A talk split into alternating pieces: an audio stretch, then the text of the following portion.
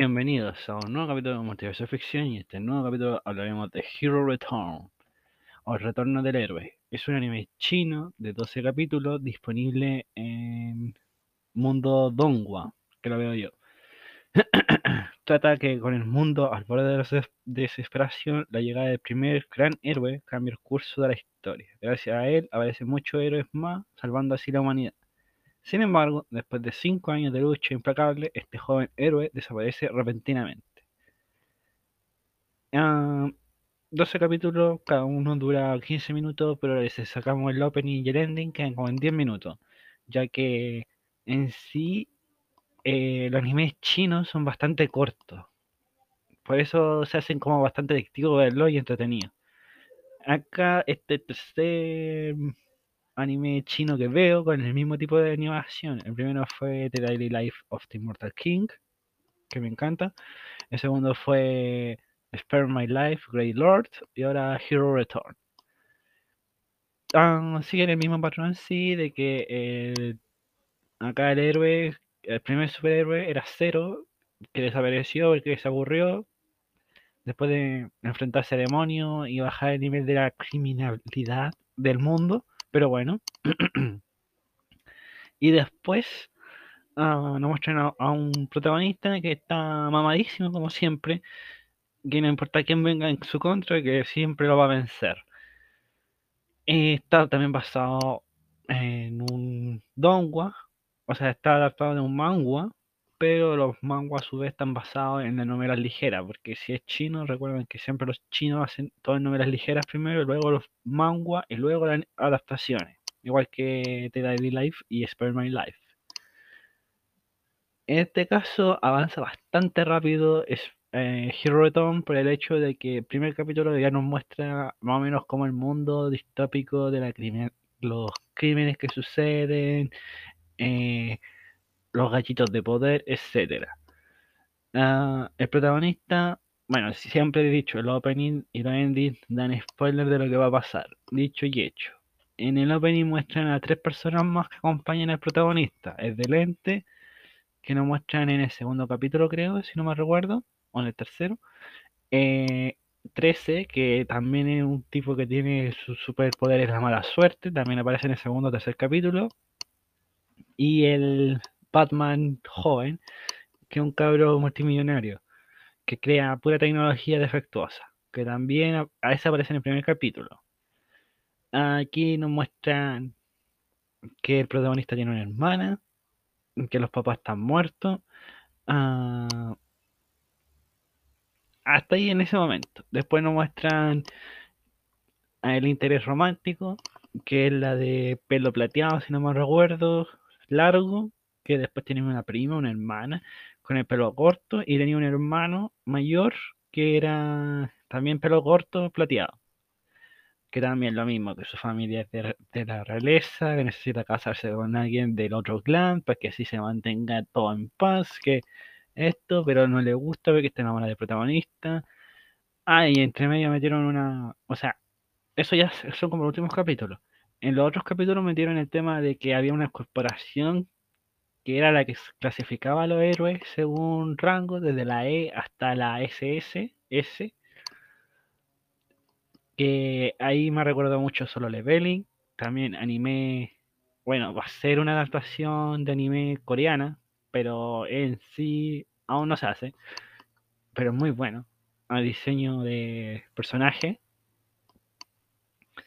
Ya se confirmó, sí, creo que va a venir para el 2023 o para finales de 2022. No me lo recuerdo bien, pero obviamente lo voy a ver y obviamente lo voy a traer porque leí también el manga. Muy bueno. Eh, meten el tema de la corporación, de clasificar a los superhéroes, que realmente no lo están clasificando, están viendo los poderes, cómo lo pueden raptar, para así explotarlo, para que si hagan armas, como siempre.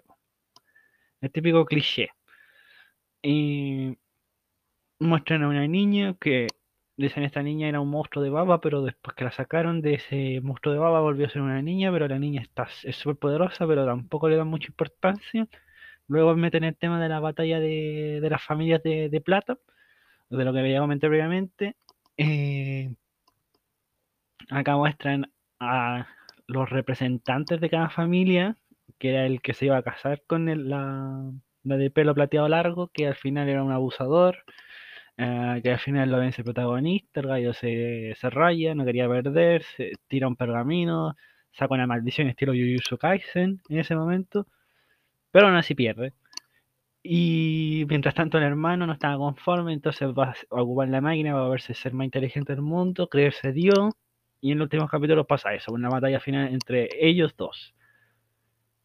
Eh, la violencia, la violencia que tiene es implícita, es decir, no, vaya, no vamos a ver tanto brazos cortados, cabezas cortadas y cosas así. Es más estilo a la pared, pum, le saltó sangre. O sea, damos por hecho que murió o perdió un brazo. Pero no, no es que lo muestren directamente, según lo que recuerdo.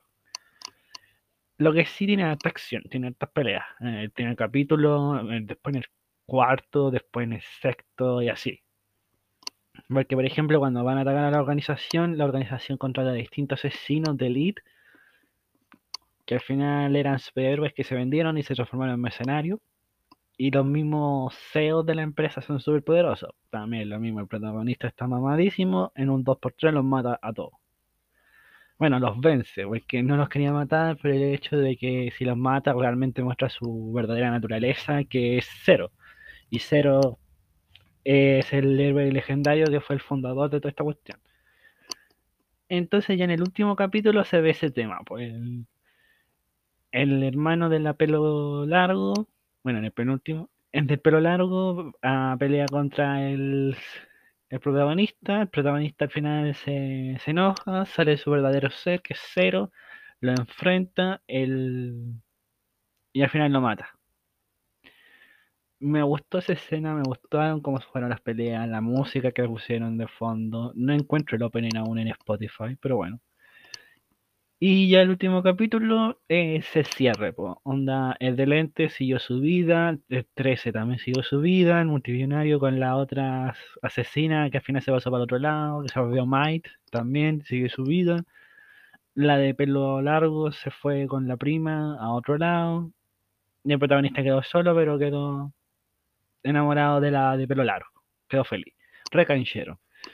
Pero hay una escena post crédito que es por supuestamente una temporada 2, que aún no se ha confirmado ni nada, porque este anime, como es poco conocido, igual que Spare My Life, según yo, no le han dado mucho apoyo, entonces se pierde la, cuestión. El punto es que eh, la segunda temporada sería enfrentándose a, un tipo que sería igual de poderoso que Zero, ya que él perdió el brazo en una pelea, se da a entender que él perdió un brazo en la pelea contra Zero y lo dejaron encarcelado en una prisión de máxima seguridad, estilo Arkham mezclado con la prisión de la barcaza con la de Marvel, una cosa así. Y... Pero en sí este anime tiene mucha brecha, onda, tenía la trama de la niña que al final no la exploraron más, tenía el tema de por qué no tienen papá y mamá los protagonistas, que espero que eso se vea en la segunda temporada. En uno de los flashbacks que se esforzaron porque el, el hermano de la pelo largo tenía el poder de meterse en las mentes, era como un Charles Javier. Uh, ve un, un, leve momento una mujer que muere en brazos del protagonista, pero no es la madre, es una polola, entonces tampoco se sabe qué pasó ahí. Eso también lo dejan para la segunda temporada. Puede ser relacionado con el tipo que nombré previamente, el que le cortaron el brazo, que ahora tiene un brazo mecánico. Y encuentro que estaba bien entretenido, pero va muy rápido. Entonces yo me lo terminé como en un día. Uno o dos días, a no mucho. Pero bueno, no hay que hacerle. Eso ha sido todo por ahora. Si lo van a ver, díganme qué les parece. Y nos vemos en un siguiente capítulo. Adiós.